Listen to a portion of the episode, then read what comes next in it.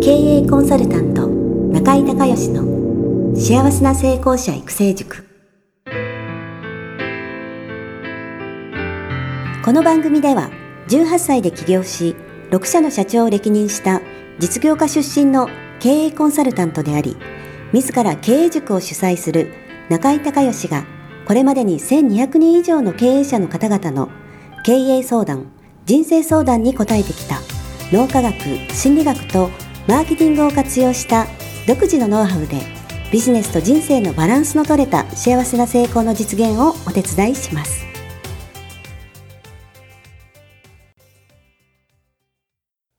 リスナーの皆さん、こんにちは。経営コンサルタントの中井隆義です。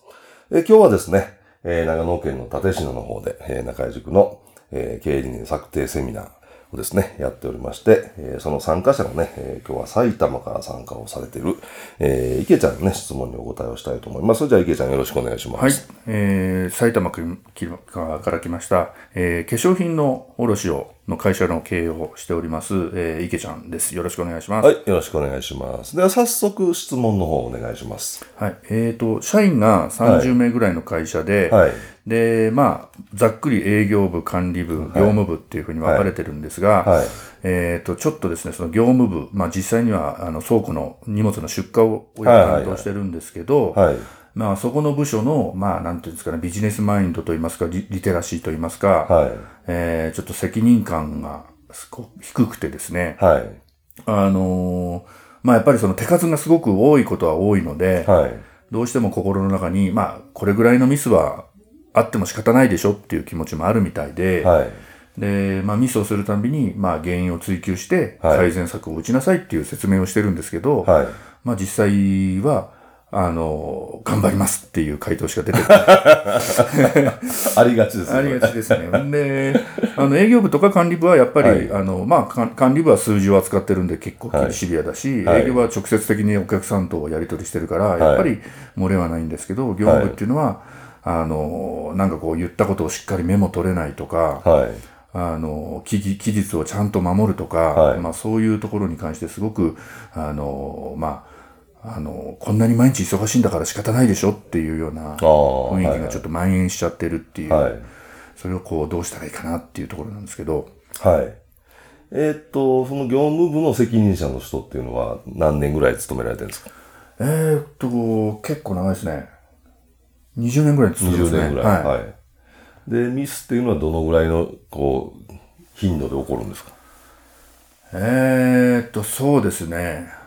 まあ、ひどい人は1日5、6件ミスですね。え ?1 日5、6件。はい。んで、まあ、そんなにない人でも、はやっぱり、あの、週に1件や2件やっちゃいますね。い。うん。まあそんなに、まあ実際問題としてその、数が多い。多いっていうことですね。うんはい。なるほど、なるほど。あの、まあ、ゼロにするのは無理だと思うんで、はいやっぱり人がやることなんで、だからまずはその、基準を、その、今のミスが少ない人はい。の基準に合わせるにはどうしたらいいのかっていう。とこをまず考える必要ありますよね。で、その、なんていうのかな、マインドって、その、特にその20年もそこで働いてたら変えるってもう難しいと思うんで。あの、結論から言うと、もう、その社長が一緒に考えるっていうのをやっぱりやってあげないと、ちょっと難しいと思うんですよね。で、そのためには、えーその、ミスをしない人とミスをすたくさんする人の、はいはいこう差は何なのっていう。ああ、はいはいはいはいはい。そこになんか原因があるはずだよね。はいはいはいはい。このミスをしない人が気をつけて、あの、いるポイントが、はいはい多分、そのミスをする人は気をつけてないんですよ。あはいはいはいはいはい。っていう、その、なんていうのかな、その改善策を考えるにあたって、その、その人のマインドを変えるってすごく難しいから、逆に仕組みとか、はいはい。そのマニュアル的なことでミスを、そのその人がマインドが変わらなくてもミスを防げるような、はいはいなんかやっぱ仕組み化が僕はいると思うんですよね。はいはいはいはいはい。あのーその仕組みでね、あのーなんていうんですかね、えーっと、人のね、あの、能力ってそんな簡単にやっぱり上がらないんで、はいはいはい。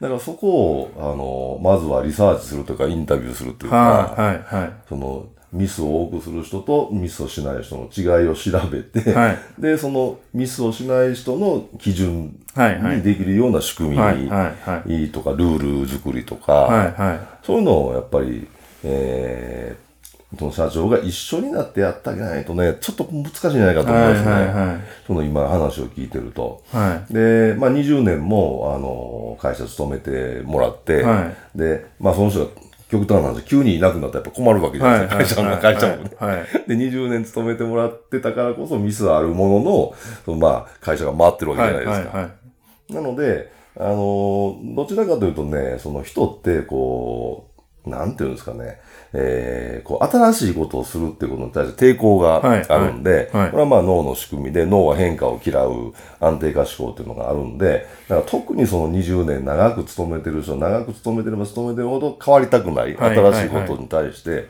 拒否反応があるんで、はい。だからそのなんかこう急激に変えようっていうんじゃなくて、一一緒にこう取り組もうみたいな。はいはい。だからそのなんか、えー上からね、社長の命令でこういうふうに、あの、しなさいじゃなくて、はい。あの、まあ、社長として、その、その一日ね、5件もミスするような人がいるっていうのは具合悪い、はいはい。っていうことで、もうちょっと本格的にまあ直したいんで、はい。その協力してもらえませんかみたいな。スタンスで一緒にやるのが僕はいいいいと思うんですけどね。はいで、多分、その20年勤めてるって、えーその責任者としてやってるっていうことは、はい。あのー会社にとっては今ね、はい。現時点で必要な人だと思うんで、はい。今突然いなくなったらちょっと具合はいでしょ。はいはい。だから、その人の機嫌を損ねないように、えー努力じゃなくて仕組みで解決するっていう。はいはい。でその人悪気があって、そのミスがある人を放置してるわけではないと思うんで、はいはいだからそういうふうな形で考えるっていうのがまあ根本解決だと思うんですね。でもしそれができないんだったら極端な話も人全部変えるか、はもしくはもう全部外注するかはい。っていう選択肢にも極端な選択肢になると思うんですよ。はいはいはいはい。なので、あのー今、えーっと、社長になられて何年でしたっけ？まだ1年経ってないんです。かまだ2年です。2年ですね、はい。社長になられて2年で、えー急激にその会社自体を改革するっていうのは、多分会社にとってはいははいよろしくないと思うんで、はいはいあの、今言ったみたいにそのアウトソーシング完全にしてしまうとか、人全部入れ替えるっていう、こうドラスティックな改革は今やらない方がいいと思うんで、はいはいあの今、僕の方が提案した、はいはいはい方法でやるのが多分ね、今の段階は僕はね、ベストはいだと思はいいます。はいはいわかりましたはい。ぜひそういう取り組みでえやってみてください。そういうふうにやってみたいと思いますはい。どうもありがとうございました。ありがとうございました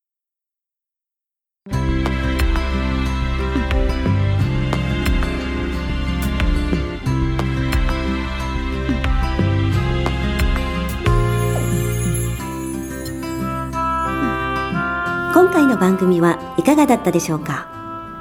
あなた自身のビジネスと人生のバランスの取れた幸せな成功のための気づきがあれば幸いです。なお、番組ではリスナーの皆様からの質問をホームページの受付フォームから募集しています。